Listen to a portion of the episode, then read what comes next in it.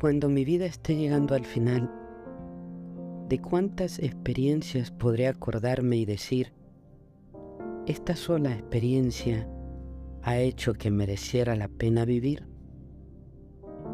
¿Y de cuántas de mis acciones podré decir, solo por haber hecho esto mi vida habrá merecido la pena?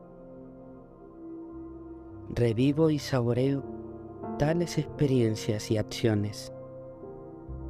Finalmente me vuelvo a Dios para expresarle en el silencio o con palabras cuál es lo principal en mi corazón.